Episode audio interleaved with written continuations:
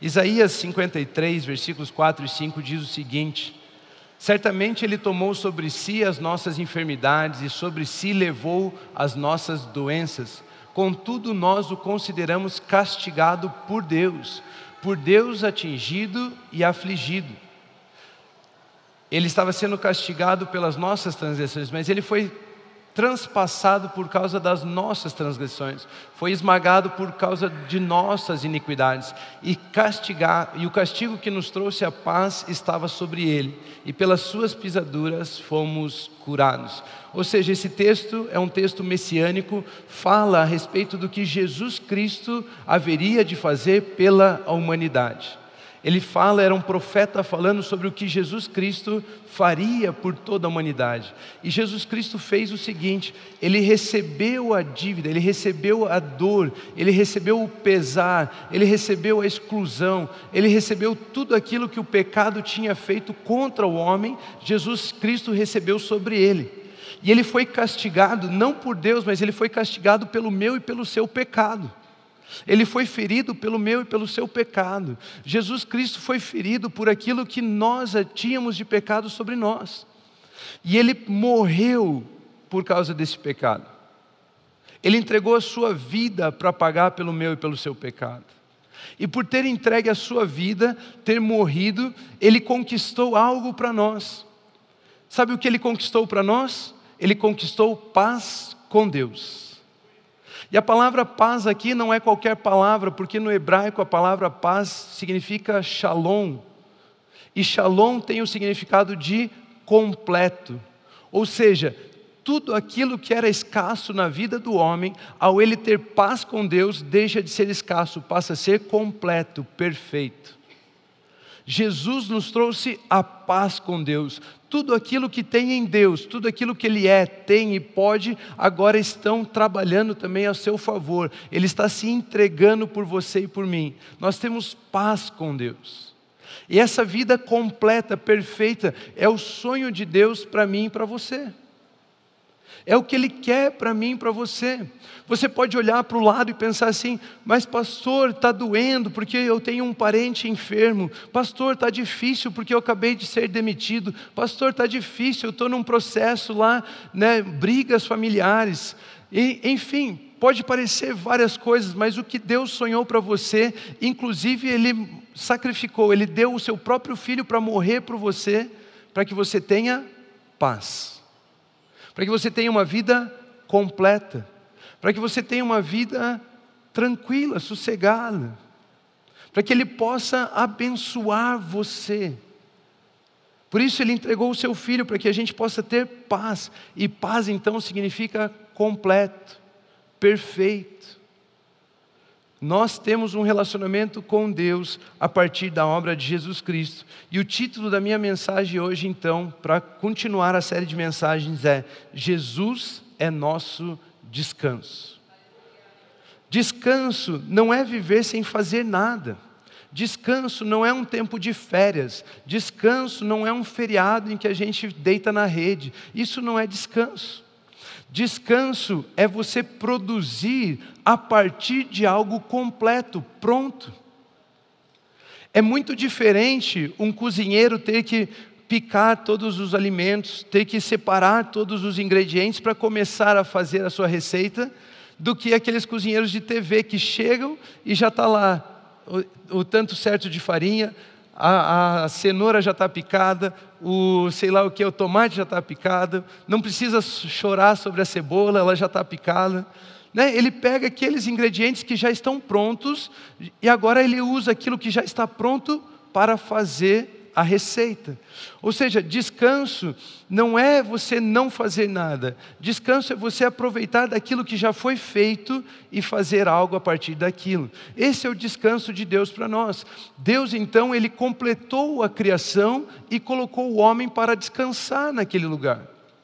Ou seja, o homem foi feito para administrar aquilo que Deus deixou pronto. Isso é descanso é não ter o peso da conquista, é não ter o peso de tentar produzir no seu próprio forço, esforço, é não ter o peso de tentar fazer com as suas próprias mãos. Isso é descanso, mas a partir daquilo que já foi feito, eu faço. A partir daquilo que já me, eh, alguém já me entregou perfeito, feito, completo, eu faço. Então Jesus Cristo é o nosso descanso. E eu quero mostrar para vocês na Bíblia hoje três obras que Jesus Cristo completou. Três vezes que Jesus falou assim: está consumado. Eu quero mostrar isso para você, eu quero revelar isso para você, para que o seu coração entenda que você não precisa viver uma vida pensando em necessidade ou pensando que te falta algo, mas você possa viver uma vida sabendo que Jesus Cristo já completou uma obra e você pode viver a sua vida a partir da obra completa, perfeita de Jesus Cristo. Esse é o sonho de Deus para nós. A primeira obra que Jesus completou, então, ele nos deu a sua palavra. Jesus Cristo nos entregou a palavra de Deus. Todas as coisas foram criadas pela palavra. Pela fé nós entendemos que o universo foi formado, foi criado pela palavra de Deus. A palavra que organizou todo mundo, essa mesma palavra que é espírito e vida, que levanta os mortos, que dá saúde aos enfermos, que traz provisão, essa mesma palavra Jesus nos entregou. Por quê? Porque lá no Éden, o homem havia duvidado da palavra de Deus. E toda a bênção que o homem vivia, ele vivia por causa da palavra de Deus sobre a vida dele. Mas ao duvidar, ele se afastou da palavra. Ele, não, ele passou a não usufruir dos benefícios da palavra, da bênção que é a palavra de Deus nas nossas vidas. E aí Jesus vem então e ele se torna o nosso descanso, primeiro, porque ele nos dá a palavra. O homem andava duvidando da palavra de Deus e agora as bênçãos de Deus haviam que Deus havia dito a nosso respeito não tinham mais efeito. O homem estava focado em viver sem a, sem a palavra de benção e lutar pela sua própria sobrevivência. O foco do homem não era mais receber uma palavra de Deus, mas o foco do homem agora era produzir o seu próprio sustento. Deus então pensou: meu Deus, eu tenho que resolver isso. Deus ele colocou a mão na cabeça lá e falou: o homem não tem a palavra, se ele não tem a palavra, ele não vive a bênção, ele vai ficar lutando, lutando, lutando e nunca vai chegar lá.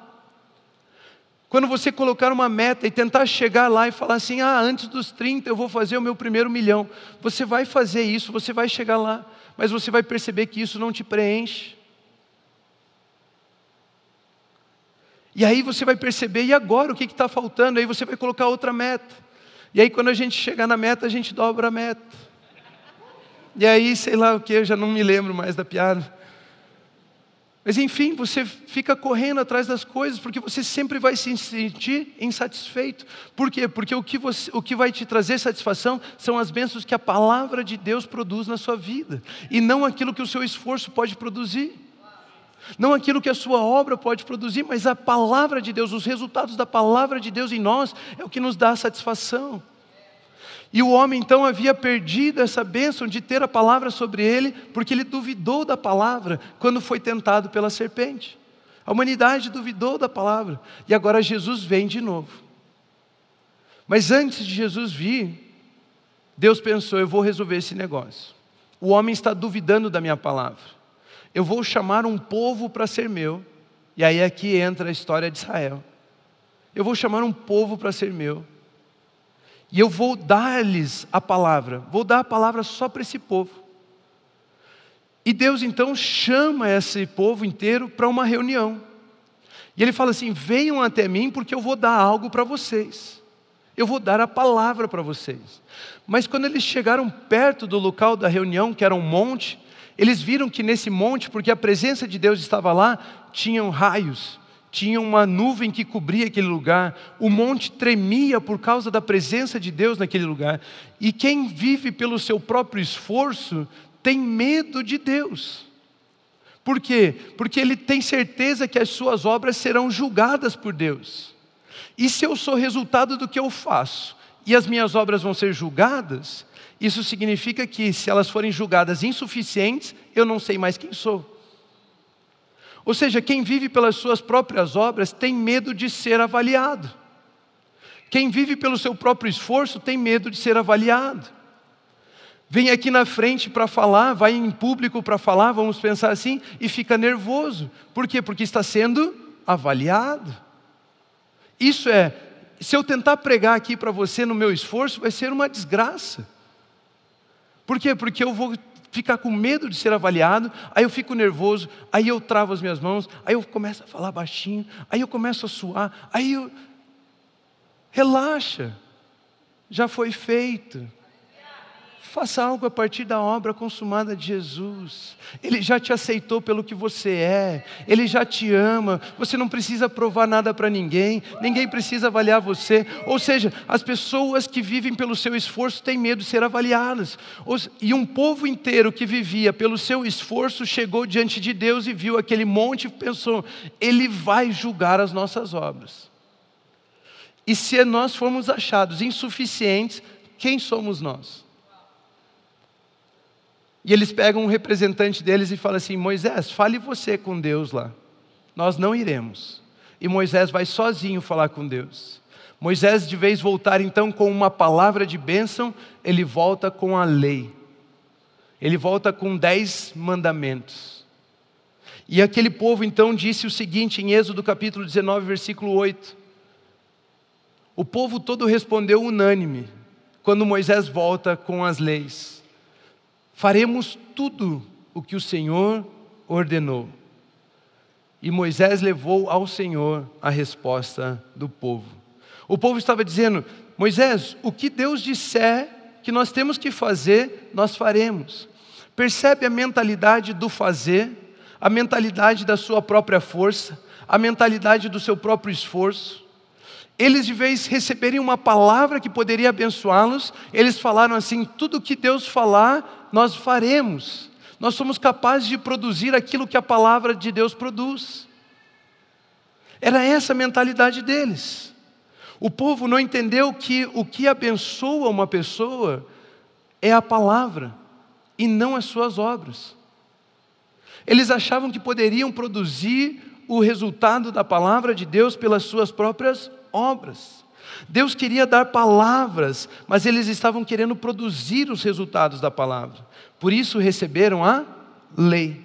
A lei então mostra a vontade de Deus, mas não em uma forma que abençoa, mas uma forma que avalia. Já que vocês querem viver pelas suas obras, aqui está o padrão: vivam. E a Bíblia diz que a lei nunca foi capaz de aperfeiçoar pessoa alguma, coisa alguma porque ninguém consegue produzir aquilo que só a palavra pode produzir em nós. A lei jamais conseguiu aperfeiçoar coisa alguma. Veio então Jesus. Jesus nasceu debaixo da lei.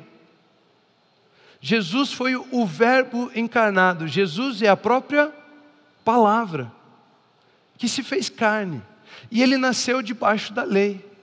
E ele cumpre toda a lei por viver na bênção da palavra. Ele não cumpriu a lei porque ele era bom no seu esforço, ele cumpriu a lei porque ele vivia na palavra.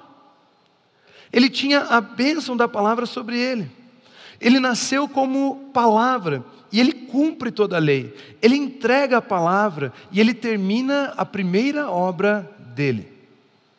A Bíblia nos ensina o seguinte em João capítulo 17, versículos 4 ao 8. João 17, 4 ao 8 diz assim: Eu te glorifiquei na terra. É Jesus orando para Deus, para o Pai celestial. Eu te glorifiquei na terra, completando a obra que me deste para fazer. Agora, eu e você sempre pensamos que a obra de Jesus era qual? Morrer na cruz. Nós só entendemos Jesus com ele morrendo na cruz. Agora, momentos antes, tempos antes, dias antes de morrer na cruz, de acontecer tudo aquilo, toda aquela história que eu e você conhecemos, Jesus está orando para Deus, falando com Deus, e ele fala assim: Pai, eu completei a obra que você me deu para fazer. Que obra é essa que ele completou?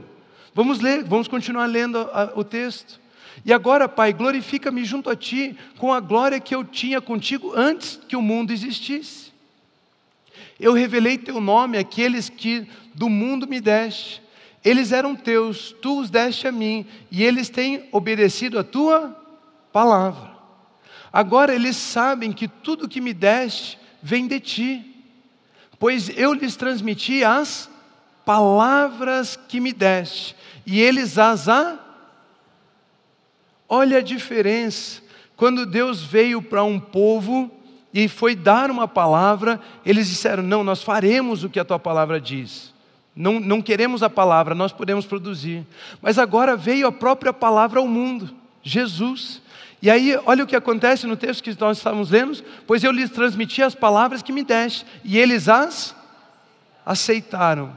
Eles reconheceram de fato que vim de ti e creram que me enviaste. Ou seja, todo aquele que crê em Jesus crê nas palavras de Deus ao respeito da humanidade. Ou seja, tem o direito de usufruir das bênçãos da palavra. Jesus Cristo veio agora e ele completou uma das obras que ele veio para realizar, que é nos entregar a palavra. E queridos, quem tem uma palavra de Deus tem tudo. Porque essa é a mesma palavra que criou o universo, essa é a mesma palavra que organizou todas as coisas. Se a palavra de Deus organizou todas as coisas lá no princípio, você acha que ela não pode organizar a sua vida? A palavra de Deus foi dada a nós por Jesus, ele completou a primeira obra, ou seja, a partir de algo completo nós temos descanso. Ele já completou a obra de devolver a palavra à humanidade. Agora Jesus diz que terminou uma obra que recebeu do Pai. Entregar a palavra para que o homem cresça em Deus e fosse abençoado. Jesus completou uma obra ao compartilhar a palavra conosco. Agora, não é pelo quanto fazemos, agora é pela fé, pelo quanto cremos e recebemos não é pela capacidade do nosso braço, mas Jesus nos devolveu a palavra ao ponto de podermos crer nessa palavra, e o que nos abençoa não é o nosso esforço, o que nos abençoa é a palavra de Deus. Adão havia perdido por duvidar, mas agora eu e você, crendo na palavra, podemos usufruir de todas as bênçãos novamente. Ela tem capacidade para organizar todas as coisas, desde a situação mais simples da sua vida, como um desentendimento com alguém, como das coisas mais complexas que não entendemos, de organizar as células do seu corpo para te trazer saúde. A palavra tem essa autoridade, ela tem esse poder de bênção, de abençoar as pessoas. Jesus completou a obra de dar a palavra de volta aos homens, nos livrando da maldição da lei e nos colocando na bênção da palavra. Jesus Cristo completou uma obra, vamos colocar aqui nessa mensagem, essa primeira obra de nos entregar a palavra. E quem tem a palavra sabe que já é abençoado. Jesus diz: Eu completei a obra, eu entreguei a eles a palavra. Segunda coisa, segunda obra que Jesus completou, Jesus completou o pagamento pelo pecado. Ele pagou a dívida que nós tínhamos pelo pecado. Adão, Eva quando decidiram comer do fruto, o que eles estavam dizendo era: eu não preciso do conhecimento de Deus, eu não preciso de Deus, eu quero viver separado de Deus, eu quero viver no meu próprio entendimento, eu quero viver na minha própria força, eu quero viver com os meus próprios pensamentos. Eles pediram independência de Deus ao comerem o fruto que Deus havia dito para não comer. E eles foram separados de Deus. Eles já não tinham mais comunhão com Deus. E a comunhão com Deus, ou estar na presença de Deus, guarda você de toda injustiça, guarda você de todo mal, guarda você de ter que viver pelo seu esforço, pelas suas obras. Então o pecado fazia a separação entre Deus e os homens, mas Jesus recebeu sobre si os nossos pecados. Nós lemos agora há pouco em Isaías dizendo que ele foi ferido pelas nossas transgressões, ele foi ferido pelos nossos pecados, ele foi ferido pela nossa falta, porque nós havíamos errado, Jesus assumiu o nosso lugar e ele pagou pelo meu e pelo seu pecado. É como se você cometesse uma falta lá, um pênalti no jogo, e a pessoa fosse cobrar o pênalti, fizesse um gol, mas esse gol não é contado contra o seu time, é contado contra o time de Jesus. Você entende? É diferente. Não caiu sobre si, sobre nós a culpa, caiu sobre Jesus. Foi ele quem pagou. Nós lemos agora há pouco em Isaías. Ele pagou o preço do pecado, e o preço do pecado, o salário do pecado, a Bíblia diz que é a morte. Ou seja, Ele assumiu a minha a sua cruz, Ele entregou a vida dele por mim e por você, Ele morreu em nosso lugar. Isaías 53, 6 diz o seguinte: Todos nós, como ovelhas, nos desviamos, saímos do caminho de Jesus, saímos da presença de Deus. Isaías 53, 6: Todos nós, como ovelhas, nos desviamos, cada um de nós se voltou para o seu próprio caminho. Jesus Cristo é o caminho, nós nos voltamos para os nossos caminhos. E o Senhor fez cair sobre ele a iniquidade de todos nós. Ou seja, todos nós decidimos nos afastar de Deus. E o preço por estarmos afastados de Deus não caiu sobre nós, mas caiu sobre Jesus. A proteção de estarmos, a, a, as angústias que nós podemos sofrer por estarmos afastados de Deus, não caiu sobre nós, mas caiu sobre Jesus. As dores que podemos viver por estarmos afastados de Deus não caiu sobre nós, mas caiu sobre Jesus. Ele assumiu a minha e a sua culpa. Nós estávamos longe e ele, Jesus, pagou morrendo na cruz para que nós pudéssemos voltar a ter um relacionamento com Deus. Foi Jesus. Aqui nós encontramos a história da cruz. Jesus Cristo olhou para a humanidade, ele estava lá. A oração que nós vimos ele falando, fazendo, dizia: glorifica-me com a glória que eu tinha antes, antes de escolher vir em forma humana, antes de escolher servir a humanidade, antes de escolher vir tomar a, a forma humana e ir para a morte morte de cruz. Antes disso, glorifica-me com a glória que eu tinha antes. Me faz voltar a ser como eu era, Deus. Me leva de novo. Porque Jesus ele veio, ele assumiu a forma humana, ele se esvaziou do que ele era. Tomou a forma de servo, forma de homem. Como homem, sofreu açoites, zombaria.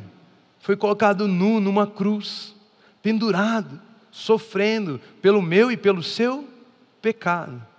E quando ele estava pregado naquela cruz, pendurado naquela cruz, nós encontramos a narrativa em João capítulo 19, versículo 28 ao 30, que diz o seguinte: Mais tarde, sabendo então que tudo estava. Leia lá comigo, por gentileza, vocês estão aí?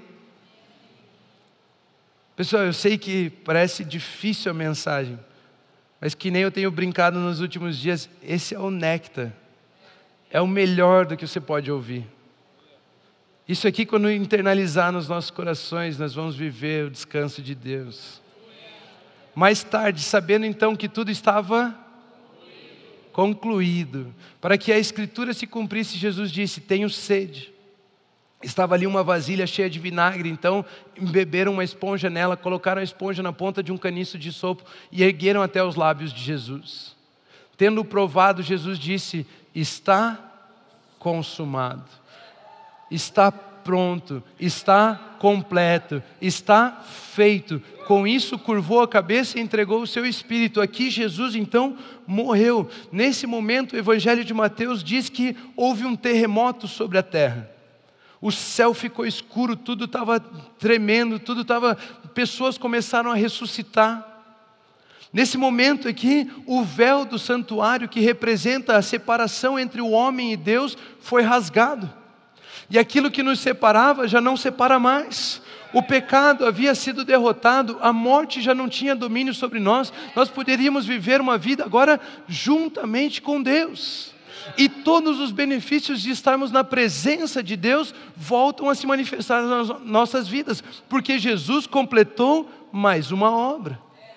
Ele gritou naquela cruz: está pronto. E porque ele gritou: está pronto, está completo, está feito, eu e você temos acesso a Deus por um novo e vivo caminho chamado Jesus. Em Hebreus capítulo 10, versículo 18 ao 20, a Bíblia nos ensina o seguinte: onde seus pecados foram perdoados, não há mais necessidade de sacrifício por eles. Você não precisa se sacrificar para pagar pelos seus pecados, você não precisa sofrer uma enfermidade para pagar pelos seus pecados, você não precisa pagar, é, passar por necessidade capacidade financeira para pagar pelos seus pecados. Você não precisa andar não sei quantos quilômetros de joelho para pagar pelos seus pecados. Aonde os pecados foram perdoados, já não há mais necessidade de sacrifício. Olha o que está. Não, continua, fica melhor, vai ficar melhor. Portanto, irmãos, temos plena confiança para entrar no Santo dos Santos, pelo sangue de Jesus.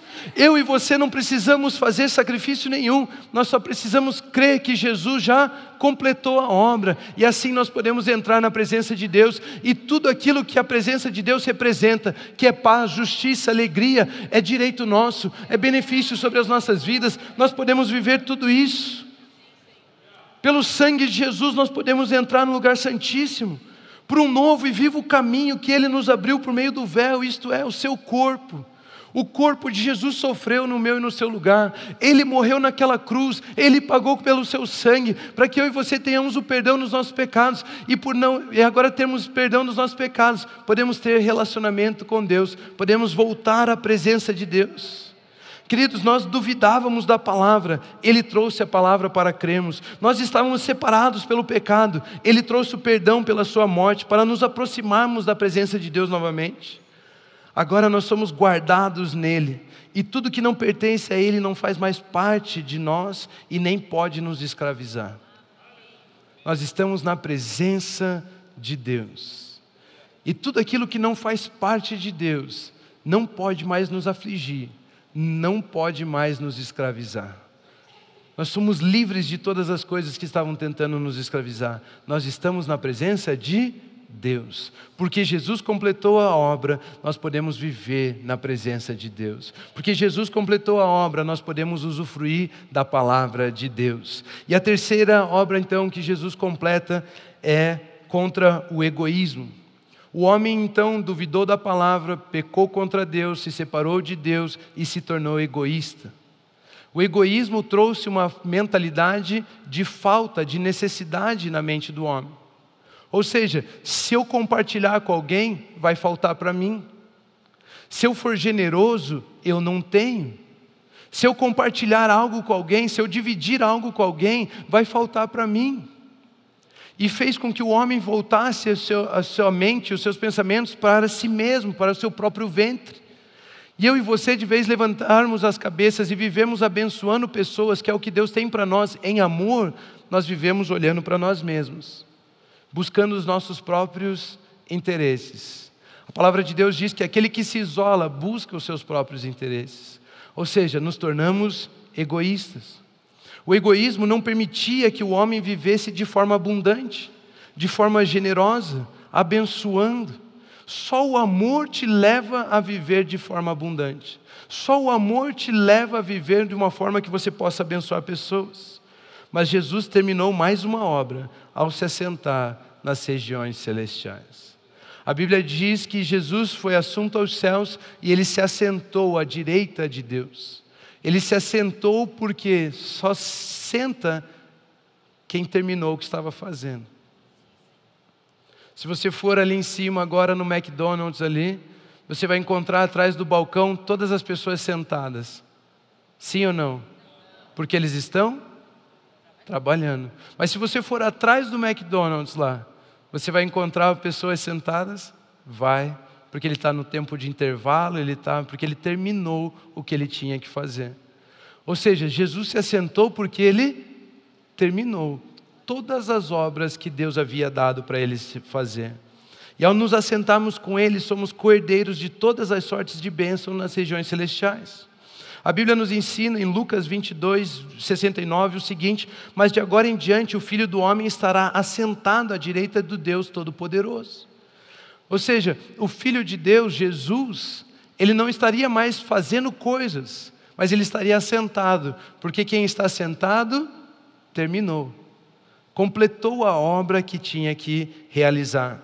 Se ele não poupou o seu próprio filho, vamos ler esse texto de Efésios, na verdade, Romanos capítulo 8, versículos 32 ao 34. Romanos 8, 32 ao 34. Aquele que não poupou o seu próprio filho, mas o entregou por todos nós, como não nos dará com ele, juntamente com ele, e de graça, todas as coisas? Nós precisamos conquistar alguma coisa de Deus? Não, porque Jesus completou.